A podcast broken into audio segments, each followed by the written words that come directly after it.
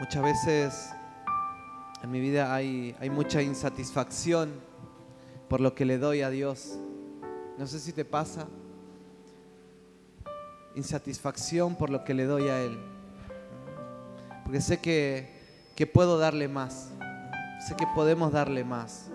Sé que podemos rendir más de nosotros hacia Él. Muchas veces adoramos con poca fuerza. Muchas veces cantamos sin fe. Muchas veces no tenemos ni fe para cantar. Y cantamos porque repetimos una canción. Y venimos y, muchas veces hasta nos congregamos sin fe. Y nos convertimos en religiosos. Y yo siempre le digo a Dios, Señor, yo quiero darte más. Y yo quiero dar todo, todo de mí quiero darlo. Si no sé si te pasa esa insatisfacción, vos podés creer y podés ver esa, esa distancia que muchas veces eh, de lo que es Dios a lo que le damos a Dios, ¿no? Eh, él es Dios. Él es Dios y Él se merece todo de tu vida. ¿Sí? ¿No se merece todo de tu vida? ¿No crees eso? ¿Mm? ¿Se merece todo de vos?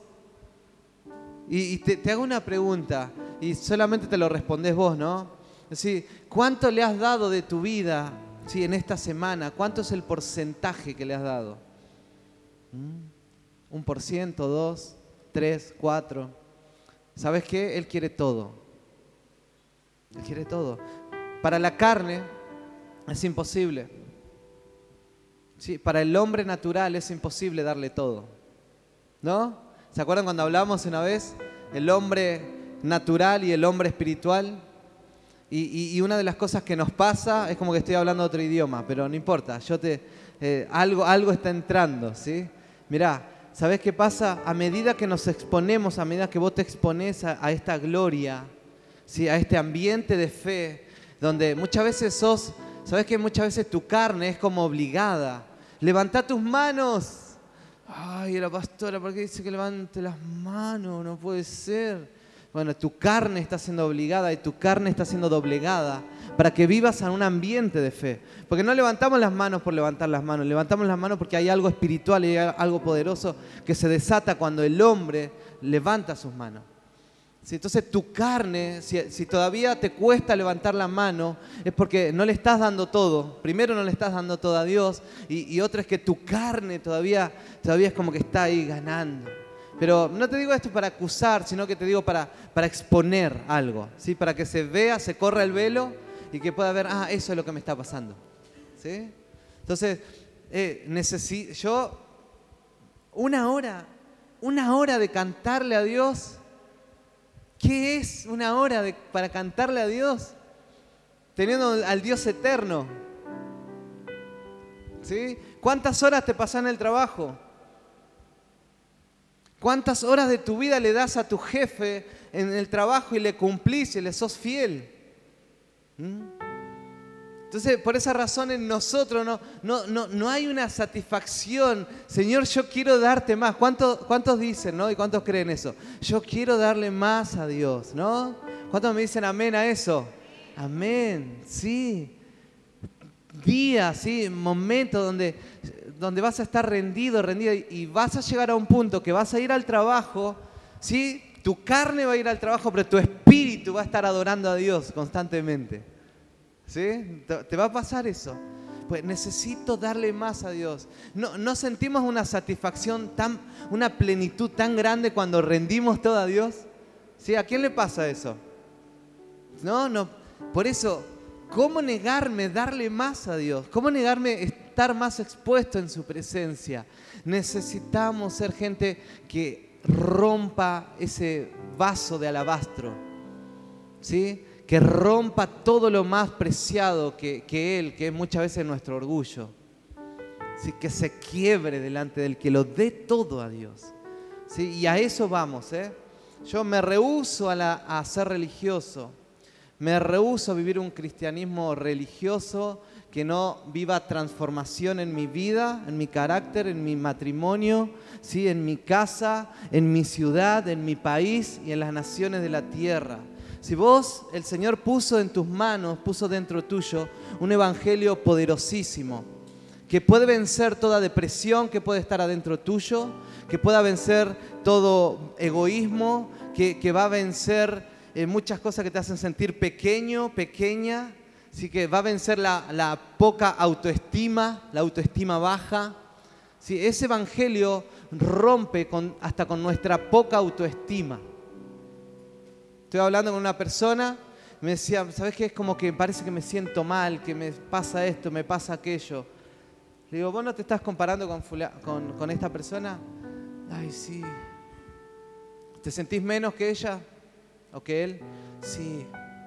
Se llama autoestima baja. Y cuando vos tenés poca autoestima, si no podés disfrutar de nada. Yo le digo, yo también era una persona con poca autoestima. Autoestima bajísima. Y la poca autoestima no te hace disfrutar los momentos lindos que Dios te va regalando todos los días. Y este es un momento lindo, que tenemos que aprender a disfrutarlo. Porque cuando vos te sentís bien contigo mismo, cuando vos estás bien con vos mismo, ¿sí? Aprendés a amar a los demás, aprendés a amar los momentos, ¿sí? los ambientes.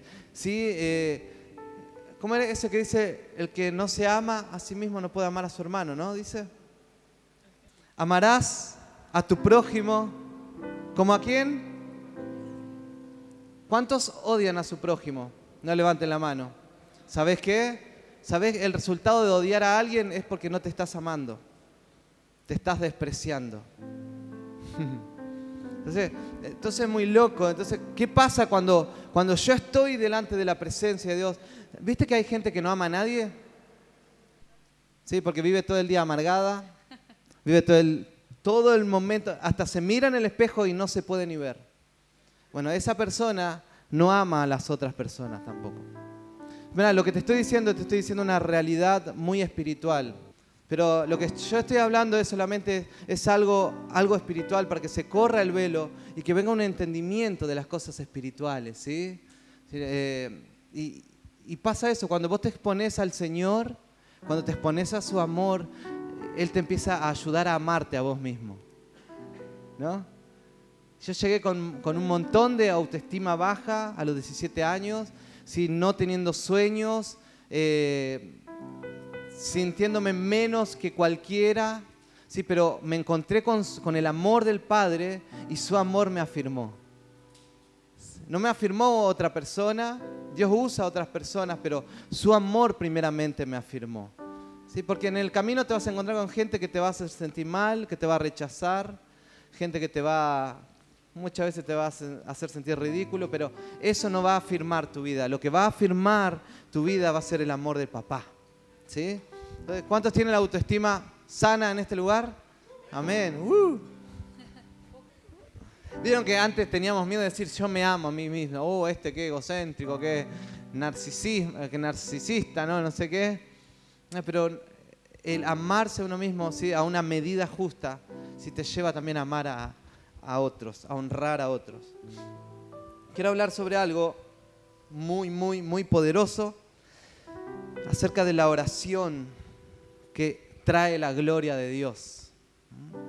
Ustedes saben que, que una, una, conexión entre el cielo y la tierra es la oración.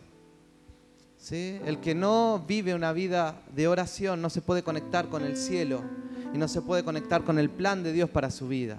Por eso necesitamos ser gente de oración. La oración atrae la gloria de Dios. ¿Sí? Porque cuando Dios viene, viene propósito, viene destino, viene, viene afirmación, porque es, él, es el Padre, Dios es nuestro papá. Sí, cuando está nuestro Padre Dios es el que nos va a direccionar en la vida. Entonces la oración trae la gloria de Dios. Bien, Salmos 141, 1 y 2.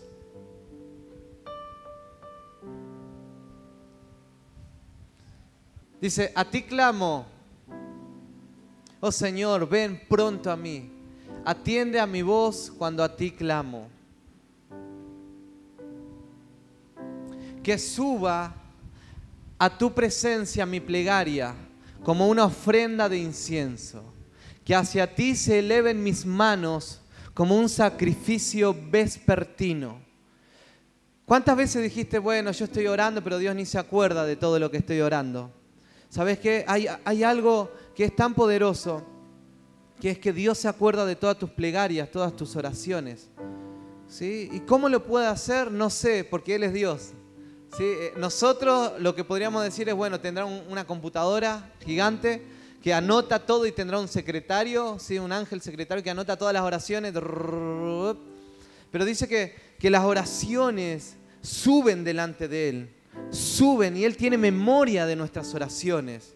Pero dice esto, eh, que se eleven mis manos como un sacrificio vespertino.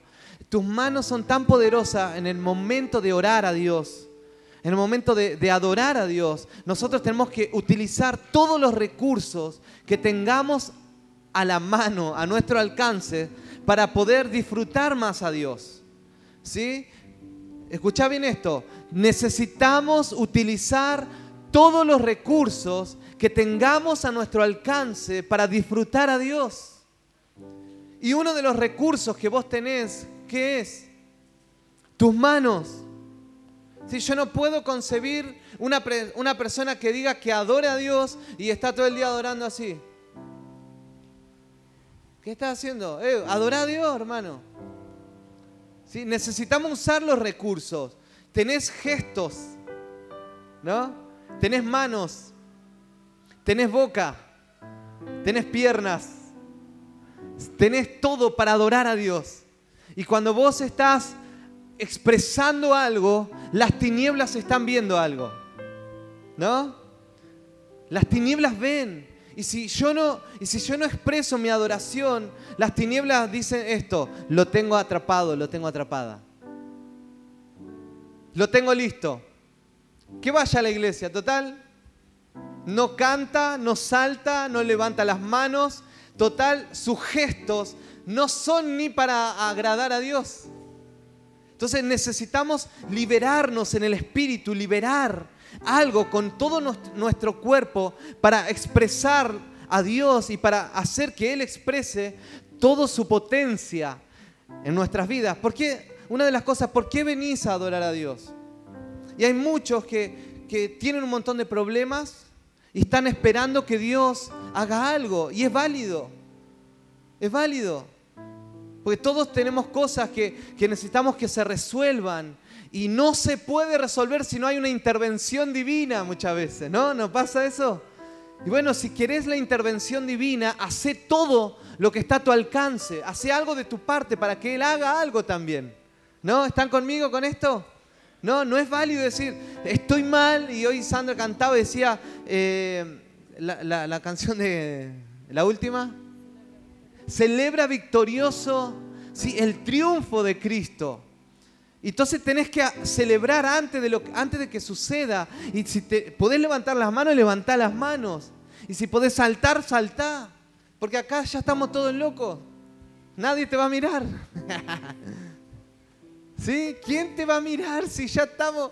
Es como que vaya a un manicomio, están todos locos, un loco más. ¿Sí? Nadie se va, nadie se va a escandalizar.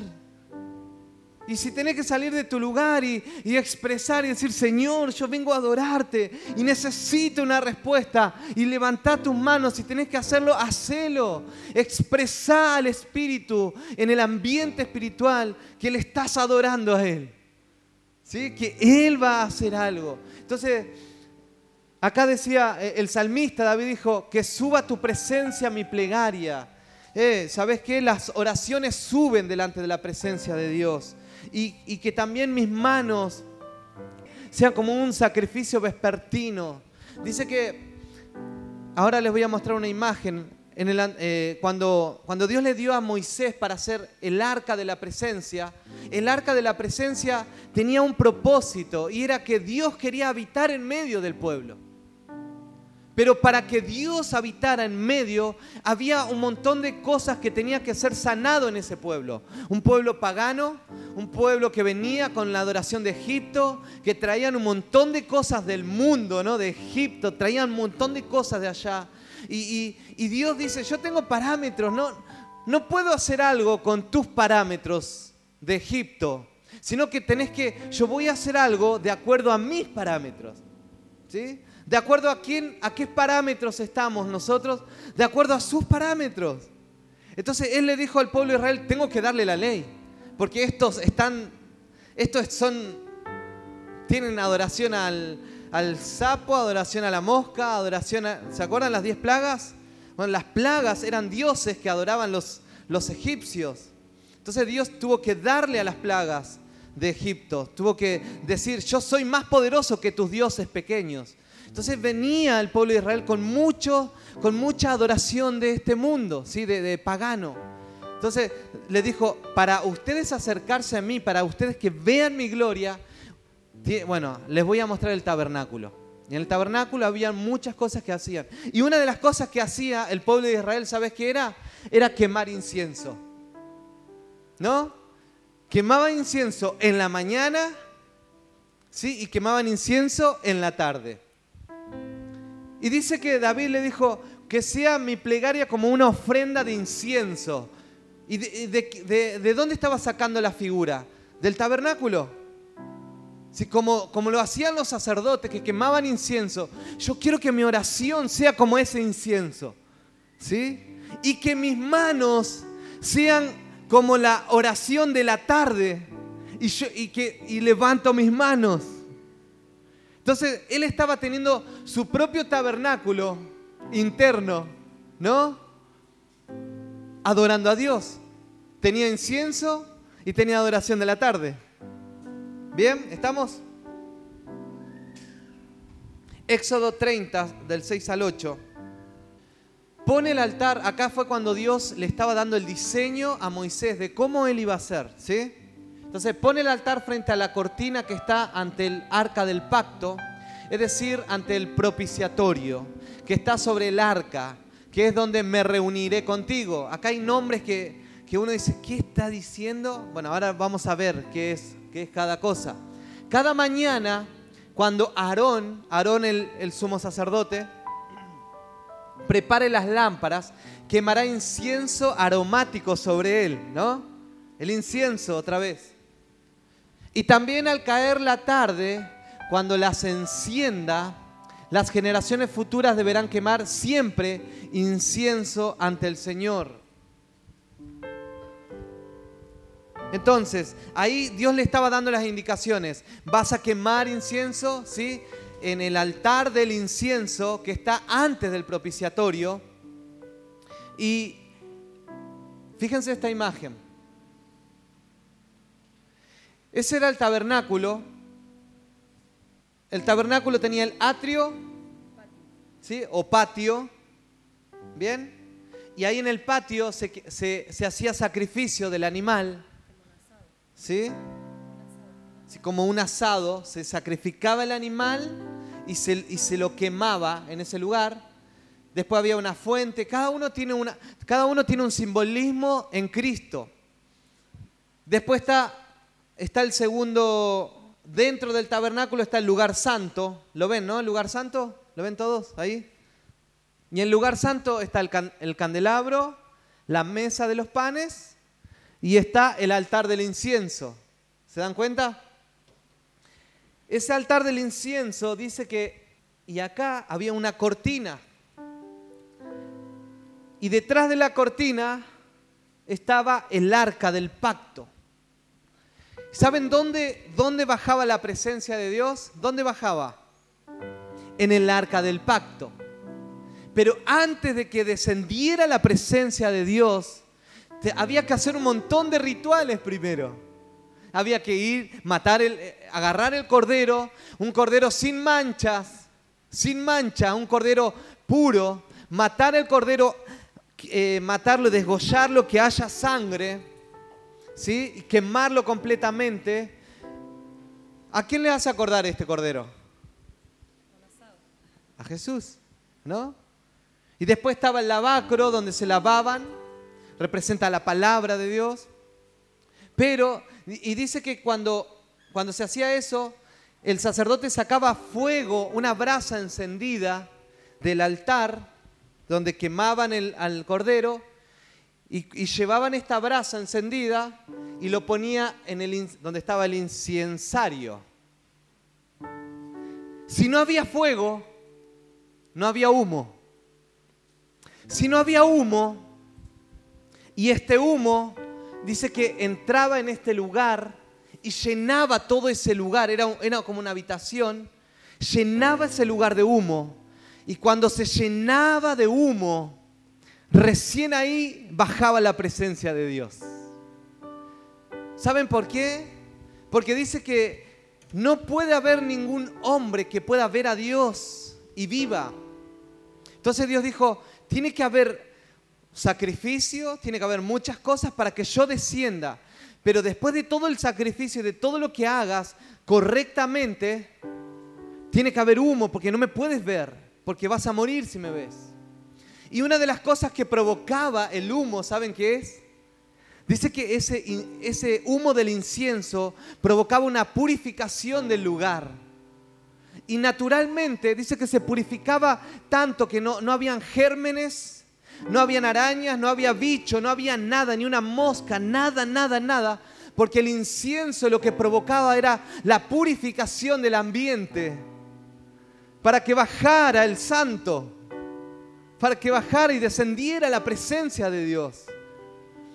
Y es muy loco lo que nosotros hoy en día hacemos, ¿no? Cuando, cuando, cuando Dios le dijo, le dio todas estas indicaciones. Hoy en día nosotros no tenemos un altar del incienso, no tenemos nada de eso, pero en el Espíritu nosotros actuamos y dice que no tenemos un, sacerdote porque nosotros somos reyes y sacerdotes. Oh, vos sos el sacerdote. No, no, no, no, vos sos sacerdote. Porque dice la Biblia que somos reyes y sacerdotes para nuestro Dios.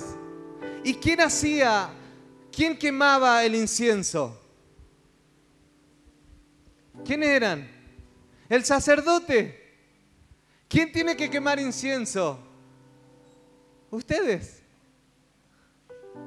Ejerzan su sacerdocio constantemente. Y es algo que nosotros tenemos que hacer.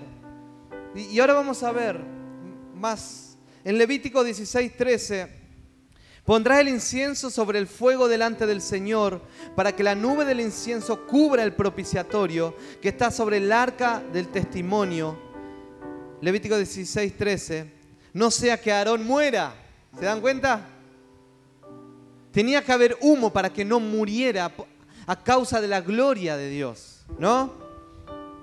Fíjate cuando, cuando Jesús estaba en el, en el monte y, mira lo que sucedió en Mateo 17:5. Dice, mientras estaba aún hablando, he aquí una nube luminosa lo cubrió y una voz de la nube diciendo, este es mi Hijo amado en quien me he complacido, a él escuchar. ¿Dónde baja Dios siempre? Bajo una nube. Siempre tiene que haber como, como humo o, o nube, ¿sí? ¿Por qué? Porque el hombre no puede ver a Dios, porque si no va a caer fulminado. Paréntesis. Fíjense lo que sucede, y es, es algo muy, muy, muy poderoso. La gente cuando se droga, la gente cuando fuma marihuana, está, ¿sabe qué está generando en ese lugar? Está generando una nube y las tinieblas, las tinieblas copian todo lo del reino de la luz. Y, en medio de esa nube, la gente que se droga, que, se, que, se está, que está fumando, empieza a tener visiones con el mundo de las tinieblas. Y empieza a ver demonios que les hablan y que les dicen cosas. ¿sí? Y empiezan a, a, ser atormentados por esos demonios. ¿sí? Fue un pequeño paréntesis. La nube hace que aparezca la gloria de Dios. ¿Están conmigo? ¿Sí? Vamos, vamos por otro. Apocalipsis 5.8 al 10. O sea, la oración genera el ambiente para qué? Para que la gloria de Dios pueda descender. ¿No? La oración genera un ambiente para que Él pueda descender. Cuando lo tomó, los cuatro seres vivientes y los veinticuatro ancianos se postraron delante del Cordero. Cada uno tenía un arpa y copas de oro llenas de incienso, que son las oraciones del pueblo de Dios. Tu oración, ¿en qué se convierte? En incienso. ¿Y a dónde van? Delante de Dios. Tus oraciones son, son el, incienso, ¿sí? Que, que suben delante de la presencia de Dios. Y el Señor conoce y sabe cada una de tus oraciones. Y, sigue diciendo, y entonaban este nuevo canto, digno, es el digno eres de recibir el rollo escrito y de romper sus sellos, porque fuiste sacrificado y con tu sangre compraste para Dios gente de toda raza, lengua, pueblo y nación. De ellos hiciste un reino, los hiciste sacerdotes. Fíjate lo que dice. Gracias al Cordero, gracias a, su sacrificio, nosotros ahora somos los sacerdotes delante de Dios para quemar incienso. Los hiciste sacerdotes al servicio de nuestro Dios y reinarán sobre la tierra. ¿En qué momento había que quemar incienso? O hacer sacrificios. ¿En la mañana y en la tarde? ¿Y saben cuál, cuál fue lo que dijo Dios? Esto no se tiene que apagar y tiene que durar de generación en generación. Nosotros tenemos que ser gente, gente, pero encendida por el fuego del Señor. Y mira, y mira esto, si no había fuego del altar, no podía quemarse el incienso para ir delante del Señor. Si no hay fuego en nuestro altar, las oraciones que podamos hacer, eh, no, no se puede quemar ese incienso. ¿Escuchaste a gente orar sin fuego? Religiosamente. Gracias a Dios, no están en Chile eso. Oh Señor, Padre eterno, y, no tiene pasión y no tiene fuego. Oro por los perdidos. Oro por los que están allá. Oro por esto. Eh, y no hay fuego. No hay, no hay un altar encendido en el corazón. Y si no hay un altar encendido, mis oraciones no pueden ser como ese incienso que vaya delante de la presencia de Dios. Y una de las cosas que, que tiene que pasar en nosotros es que tiene que haber un fuego que arda de amor por el Señor, sí, en este tiempo. ¿A cuánto, cuánto les gusta orar? Yo creo que para que haya una oración que, que, sea agradable delante de Dios, tiene que venir de un fuego, de un corazón apasionado por Dios. ¿Sí? Y sabes que yo muchas veces me examino, examino mi corazón y digo, Señor, enciende mi corazón. Que mi oración, que la oración que hago por mi hermana, que la oración y la intercesión que hago por alguien que necesita que sea sanado sea desde un corazón apasionado, por un corazón lleno de fuego, ¿verdad? Que mi adoración a Dios sea una adoración apasionada. No podemos darle adoración a Dios con, con, un, corazón apagado del fuego. Sí, necesitamos que, que el fuego del Espíritu Santo encienda nuestros corazones, porque ¿cuál es la finalidad por la cual nosotros estamos acá. ¿Cuál es la finalidad? Y, yo siempre pienso esto y digo, yo quiero que la gloria del Señor descienda constantemente. Yo quiero que, la, que su gloria se derrame de una manera tan potente que me convenza de todo pecado que tengo. Necesitamos ser convencidos y solamente por el Espíritu Santo vamos a ser convencidos si, si, si estamos siendo indiferentes a Dios o no. Y el único que convence es el Espíritu Santo. El único que, nos puede encender en este tiempo es Él, es su gloria en nosotros. ¿Y saben qué? Yo sé que en este tiempo el Señor nos, nos va a encender. Yo sé que en este tiempo vamos a tener oración de incienso tan apasionado. Así que todo bicho se va a ir. Y, y una de las cosas que, que yo cuando, me acuerdo cuando estudié esto, empecé a tener más conciencia con respecto a la oración. Y yo cuando oraba en mi casa, y cuando estudié esto, yo oraba en mi casa, es como que se me cayó el velo.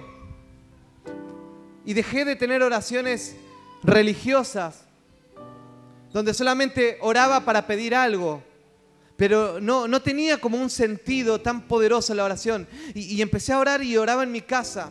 Y decía, Señor, yo levanto incienso delante de ti en mis tiempos devocionales. Yo, y, parecía un loco, ¿no? Yo estaba ahí en mis tiempos devocionales, estaba leyendo la Biblia y de repente el Espíritu Santo me decía que, que orara, que orara, que intercediera. Y me levantaba y decía, Señor, levanto incienso delante de ti, te adoro. Y levantaba las manos porque yo sé que este incienso es, es lo que va a, a hacer que se vaya todos los bichos que vienen a mi casa todos los demonios que quieren invadir mi casa, ¿sí? todos los espíritus que quieren invadir mi matrimonio. ¿Sí? Todo, lo que, todo lo que quiere impedir, porque si yo no levanto incienso, eh, las tinieblas no se van a poder retroceder. Y yo levanto incienso y si hay algún pensamiento malo en mi vida, e, e, ese incienso, esas oraciones van a empezar a matar todo lo que es de la carne. Y si, mis hijos están pasando momentos difíciles, ese incienso que yo levanto en la mañana y en la tarde, si va a hacer que, que se mueran todos los bichos. Todo lo que no está purificando el ambiente en mi casa. Necesitamos vivir en un ambiente purificado en nuestra casa. ¿Cuántos creen eso, no? ¿Cuántos dicen amén a eso? ¿Cuántos quieren tener su ambiente purificado constantemente? Por eso necesitamos levantar incienso. Sí, que mi oración sea como un incienso. Wow, y yo hacía así y hacía, Señor, que se llene del humo, ¿sí? En este lugar, porque quiero que tu presencia descienda en mi casa. Así que quiero que cuando vengan la gente se caiga de espalda por la presencia de Dios en mi casa. Si quiero que la gente se convierta. Yo quiero que cuando la gente entre por esa puerta, que deje toda su religiosidad, que deje todo su sus prejuicios, ¿sí? Eh, porque muchas veces venimos con muchas cosas de antes y que deje todo su pecado y que caiga rendido delante de la presencia de Dios. Porque ¿para qué está Dios en esta tierra? ¿Para qué hacemos que descienda la presencia de Dios? Para que todos caigamos rendidos delante de Él. Queremos que muchos conozcan a Dios. Queremos que muchos caigan rendidos. Sí, y que, que, y que caigan rendidos, arrepentidos de sus pecados. Pero para eso necesitamos nosotros como iglesia hacer ambientes de santidad. No puede haber entre nosotros cuando, cuando hay en la iglesia, en el cuerpo de Cristo, hay disputa, hay discordia, hay enemistades el uno con el otro. ¿Cómo puede descender la presencia de Dios en un ambiente así? ¿Cómo puede descender si, si estoy murmurando en contra de otras personas? No puede descender la gloria de Dios en ese lugar. Por esa razón, los que, los que estamos, el remanente, tenemos que ser gente que, que constantemente esté levantando incienso delante del Señor. ¿Sí? Para que el Señor purifique primero nuestras vidas, nuestra mente. Si hay pensamientos de muerte en tu vida, si hay pensamientos de depresión, esa oración que estás haciendo constantemente va a empezar a, echar fuera todos los demonios, va a empezar a echar fuera toda enfermedad de tu vida, si va a empezar a traer restauración en tu vida. ¿Sí? Y cuando en nosotros empieza a haber eso, restauración, empieza a haber una vida de santidad, empieza a haber un corazón purificado, ¿sabes qué? La gente que llegue de afuera va a llegar rendida a los pies del Señor. ¿Por qué? Porque la gloria del Señor tiene que descender en este lugar. Amén. ¿Cuántos creen eso? Por eso tenemos que, si tenemos problemas el uno con el otro, tenemos que resolverlo por amor a la presencia de Dios. Tenemos que bajar todo orgullo, ¿sí? tenemos que eh, reconciliarnos. Si tenemos pecados ocultos en nuestras vidas, tenemos que confesar esos pecados y tenemos que ir delante de Dios y decir, Señor, yo necesito que, me ayudes en este pecado, que me ayudes a, mi corazón a ser sanado. ¿Por qué? Porque hoy adorábamos algo, hay, hay una lluvia que está por caer. ¿sí? Es algo poderoso que el Señor va a derramar. Yo sé que Dios va va a restaurar matrimonios en este lugar. Yo sé que el Señor va a empezar a ordenar las vidas de muchos en este lugar. ¿Sí? El Señor va a empezar a hacer algo tremendo. ¿Y sabes por qué es? Por su presencia solamente. Necesitamos ser gente temerosa a la presencia de Dios. Necesitamos desear, anhelarlo a Él constantemente. No me puedo ir en ninguna reunión sin que, sin que haya sido quebrantado por su presencia. No puedo salir de un momento de adoración con, con la cara seca, sin ninguna, sin ninguna lágrima. Una manera de decir, no puedo permanecer delante de la presencia de Dios inmutable sin ser quebrantado en mi corazón. ¿No? ¿No necesitamos ser quebrantados delante de Él? ¿Verdad? Necesitamos, necesitamos que, que Él descienda, que Él nos quebrante, que traiga arrepentimiento en nosotros, ¿sí? que traiga un corazón contrito, ¿sí? humillado delante de Él. Porque algo poderoso Él está haciendo en cada una de nuestras vidas. Mira, te sigo. Te voy a dar algunos ejemplos. Ustedes ven que, que los discípulos, siempre que pasó algo, siempre que pasó algo, era, hay como unas evidencias que siempre pasaba en la hora de la oración. Y los judíos ¿sí? oraban tres veces al día. A las nueve de la mañana, a las doce del mediodía y a las tres de la tarde. Eran tres horas que ellos tenían. Ustedes ven a, los... Creo que los judíos también, cuando están a tal hora, ¿no? A las nueve de la mañana, eso se detiene todo, ¿sí? Y se van a orar, ¿no? O sea, a las doce del mediodía se detiene todo a orar. A las tres de la tarde se detiene todo a orar.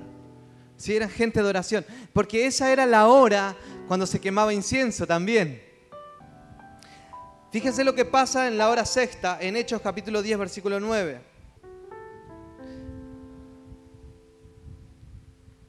Al día siguiente, mientras ellos iban de camino y se acercaban a la ciudad, Pedro subió a la azotea a orar. Esto era casi al mediodía. ¿Qué le pasó a Pedro en, esa, en el momento de orar? Cuando subió a la azotea, tuvo un éxtasis, tuvo una visión. ¿Sí? Tuvo una visión y la visión, ¿sabe, ¿se acuerdan cuál era? Que él no tenía que llamar inmundo a lo que Dios había santificado. ¿Sí? ¿Saben por qué él subió a esa hora a la azotea? Porque era la hora de la oración. Porque tenían en su vida ¿sí? inculcada eh, tiempo de oración. Entonces, Pedro estuvo en éxtasis en la hora de qué? La hora sexta, en la hora de la oración. Vamos a ver también en Lucas 1, del 8 al 13. Un día en aquel en que Zacarías, por haber llegado el turno de su grupo, oficiaba como sacerdote delante de Dios. Le tocó en suerte, según la costumbre del sacerdocio, entrar en el santuario del Señor para quemar incienso. ¿Sí? ¿Vieron? Quemaban incienso. Cuando llegó la hora de ofrecer el incienso, la multitud reunida afuera estaba, ¿qué estaba haciendo? Orando, porque era la hora de la oración. En esto un ángel del Señor se le apareció a Zacarías a la derecha del altar del incienso. ¿Cuándo se le apareció? En la hora de la oración. Al verlo, Zacarías se asustó y el temor se apoderó de él. El ángel le dijo, no tengas miedo, Zacarías, pues ha sido escuchada tu oración. Tu esposa, Elizabeth, te dará un hijo y le pondrás por nombre Juan. ¡Wow! ¿Qué hacía él? Estaba orando. Cuando necesitamos, eh, necesitamos volver a la oración. Pero, ¿sabes qué? Muchas veces nosotros como que somos, somos como, somos tan como perezosos. Oren por mí. ¿Sí? voy, pastora, sí, por favor, ore por mí, que me está pasando esto. Sí, la pastora tres horas hablando, ¿sí? para, para poder resolver algo con una persona. Y pregunta, ¿oraste antes de venir? ¿Estuviste orando antes? ¿Sabes, ¿Sabes qué bueno? empezar a, llevar todas nuestras cargas, ¿no? en oración. Y después vamos a la consejería. Necesitamos volver a la oración. Ser gente consciente. La oración, ¿qué hace? Disipa las tinieblas. La oración va a ser algo poderoso. Necesitamos tener hábitos de, oración. Y Zacarías oraba, ¿por qué? Por un hijo. Ya Zacarías estaba viejo, dice.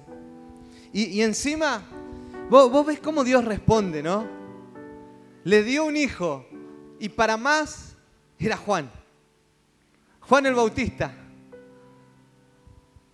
Sí, no era cualquier hijo. ¿Cuántos están orando por su matrimonio? Sí, levanta tu mano. ¿Cuántos están orando por su por la novia que el Señor tiene preparado? Levanta tus manos. Te va a dar una mujer llena del Espíritu Santo. No te va a dar esa que estás mirando, media carnal. Yo no sé a quién le estoy hablando. Te va a dar un nombre lleno del Señor. No te va a dar ese que está mirando que, que es más o menos. Pero ¿es así o no es así? ¿Sí? Tenemos que llevar nuestra vida a la oración.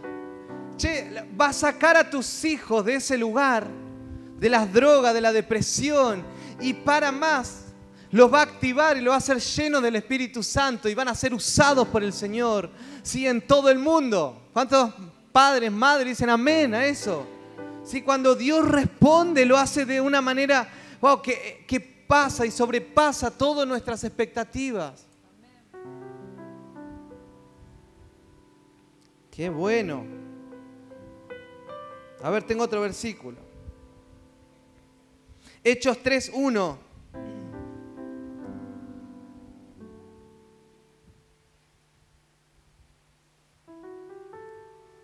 Ah, lo leo. Hechos, dice, un día Pedro y Juan subían, ah, un día subían Pedro y Juan al templo a las 3 de la tarde, que es la hora de la oración.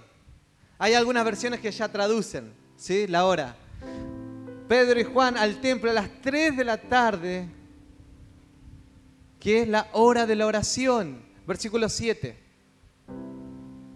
Si iban a la oración, es como cuando ustedes vienen en la mañana, ¿no?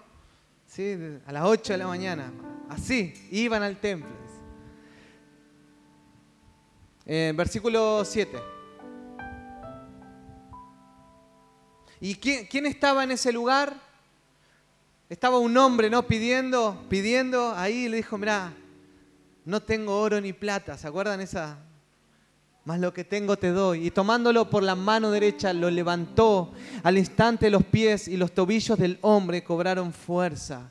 Eh, era la hora de la oración. En la hora de la oración, en la Biblia, ¿sí? es como que nos, nos, nos grafica y nos muestra, nos deja una constancia, una evidencia, que en la hora de la oración pasaron cosas poderosas. Dios traía respuesta, el Señor traía dirección al pueblo.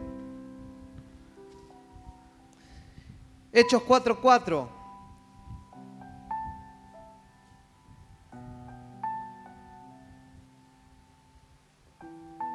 Bueno, acá habla de, la gente convertida por, por ser gente de oración. Pero muchos de los que oyeron el mensaje creyeron y el número de, esta, de estos llegaban a ser como unos 5.000. La, oración trae conversión también a la gente. Si ustedes creen eso, ¿no? ¿Saben que hay una... Cuando yo estaba en la iglesia donde estaba allá en La Plata, nos decían siempre esto, y, y es verdad. Si vos querés que se convierta una persona, y vos ves que es duro, ¿no? ¿Han visto gente dura en el corazón para convertirse?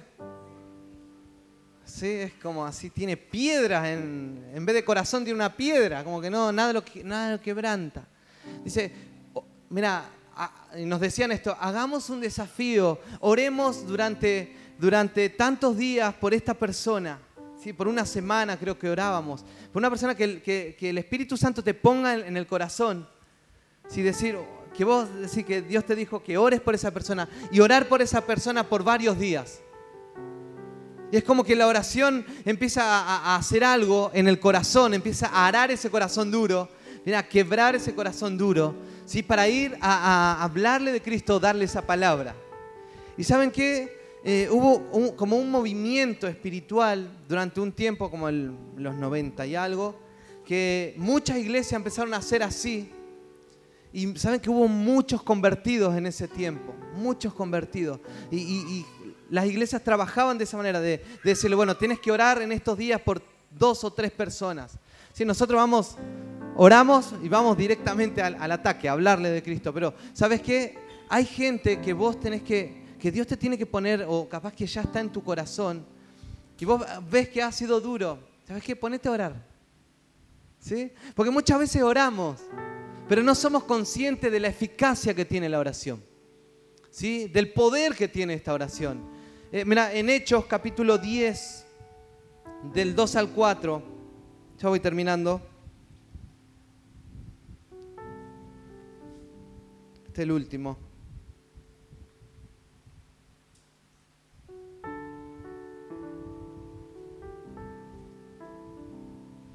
Ah, esta, está buena. Esta, esta habla de Cornelio. ¿Se acuerdan de Cornelio? ¿Qué estaba haciendo Cornelio? Cuando se le apareció la visión. ¿Se acuerdan? Bueno, lo leemos, nadie se acuerda. Él y toda su familia eran devotos y temerosos de Dios. Realizaban muchas obras de beneficencia para el pueblo de Israel y oraba a Dios constantemente. Vamos. Un día, como a las 3 de la tarde, tuvo una visión ¿Qué estaba haciendo a las 3 de la tarde? Estaba orando. ¿Cuándo tuvo la visión? Porque estaba orando. Vio claramente a un ángel de Dios que se le acercaba y le decía, Cornelio, ¿qué quieres, Señor? Le preguntó Cornelio, mirándolo fijamente y con mucho miedo. Dios ha recibido tus oraciones y tus obras de, de beneficencia como una ofrenda le contestó el ángel. Eh, ¡Qué tremendo! Muchas veces hacemos muchas cosas. Y vos podés creer, podés creer esto. Hay cosas que nosotros hacemos como cristianos, ¿sí? Que no, que no es recibido por Dios. Oh, yo voy a la iglesia. Oh, yo hago los devocionales yo hago esto, hago ayudo a los pobres, yo ayudo a la gente que necesita. Pero, ¿sabes qué? Está bueno, está bueno, pero es un hilo finito, ¿no? De decir, pero nosotros tenemos que ser conscientes, ¿qué le estamos dando a Dios constantemente? Por ejemplo, hoy cuando vení, cuando, cuando hablaba, ¿estamos adorando a Dios pero con conciencia? ¿Estamos adorando a Dios con, con esa pasión y con ese fuego? ¿Lo estamos haciendo? ¿Estamos leyendo la palabra con pasión y con fuego? ¿O caemos en la rutina nuevamente? ¿Estamos siendo expuestos al discipulado con fuego para ser transformados por Él? ¿O solamente se convierte en una rutina donde pasan los años y no hay una transformación, no hay algo visible, no hay un cambio en nuestras vidas? ¿Sabes qué? Esas son cosas que nosotros muchas veces hacemos sin un entendimiento espiritual. Sí que leemos la Biblia, leemos la Biblia, pero no cambiamos. Nos congregamos un año, dos años, pero no cambiamos, seguimos pecando, seguimos haciendo lo que seguimos haciendo, no, no, somos transformados en el corazón, seguimos pensando como nosotros queremos, ¿sí? Y no nos estamos siendo expuestos a la presencia de Dios. Si vos estás, estás, te estás congregando hace un año, dos años, un mes, dos meses, tres meses, no sé cuánto tiempo, ¿sabes qué? Va a haber transformación en tu vida si de acuerdo a cómo está tu corazón, de acuerdo a si realmente lo estás haciendo como una ofrenda, te estás congregando para ser transformado, si tu corazón y tu vida está haciendo una ofrenda delante de Él. ¿Sabes qué? Va a empezar vas a empezar a ver el resultado porque el Evangelio funciona. Yo no puedo concebir gente de que esté 10 años en la iglesia y siga diciendo garabatos, ¿sí? siga teniendo envidia, ¿sí? siga hablando mal de la gente, sigan no aprendiendo a perdonar a, sus hermanos. No puedo ver cristianos que estén años en la iglesia y esté peleado con toda su familia. No puede haber un cristiano que, esté hablando mal de, de, las iglesias y de los hermanos y encima llega a la iglesia y se pelea con la gente otra vez. ¿Ha sido una ofrenda a su vida en todos esos 10 años? ¿Ha sido un corazón quebrantado y que realmente ha sido como una ofrenda delante de Dios? Entonces nosotros tenemos que ser conscientes. Yo sé que es algo muy finito y lo que estoy diciendo es como así, como, oh, ¿qué está diciendo, pastor? Pero, eh, pero necesitamos ver este evangelio que funciona, resulta. Cuando vos orás, las cosas cambian. Si estás viviendo algo difícil en tu casa, en tu familia, en tu vida, con la oración que hagas, las cosas van a ser transformadas. Porque yo veía, y cuando leo la Biblia, dice que ellos hacían, eh, eh, levantaban incienso, quemaban el incienso, traían el fuego, el incienso iba al lugar santísimo y la gloria de Dios descendía. Y cuando la gloria de Dios descendía, ¿sabes qué pasaba? Ganaban en contra de sus enemigos. Iban a la guerra y ganaban. Cuando la gloria de Dios estaba con ellos, dice que empezaron a conquistar las cosas que les habían robado. Cuando la gloria de Dios venía, ellos empezaban a tomar la herencia que Dios les había dado. Entonces nosotros como hijos de Dios tenemos que ser, no sé, provocadores de la presencia de Dios. Tenemos que ser gente de oración. Tenemos que empezar a cultivar una vida de oración. Tenés que levantar tus manos. ¿sí? Tenés que declarar en fe. Tenés que adorar con entendimiento. Tenés que tener un gesto delante de Él tenemos que ver transformación en nuestras vidas. ¿Cuántos dicen amén a eso?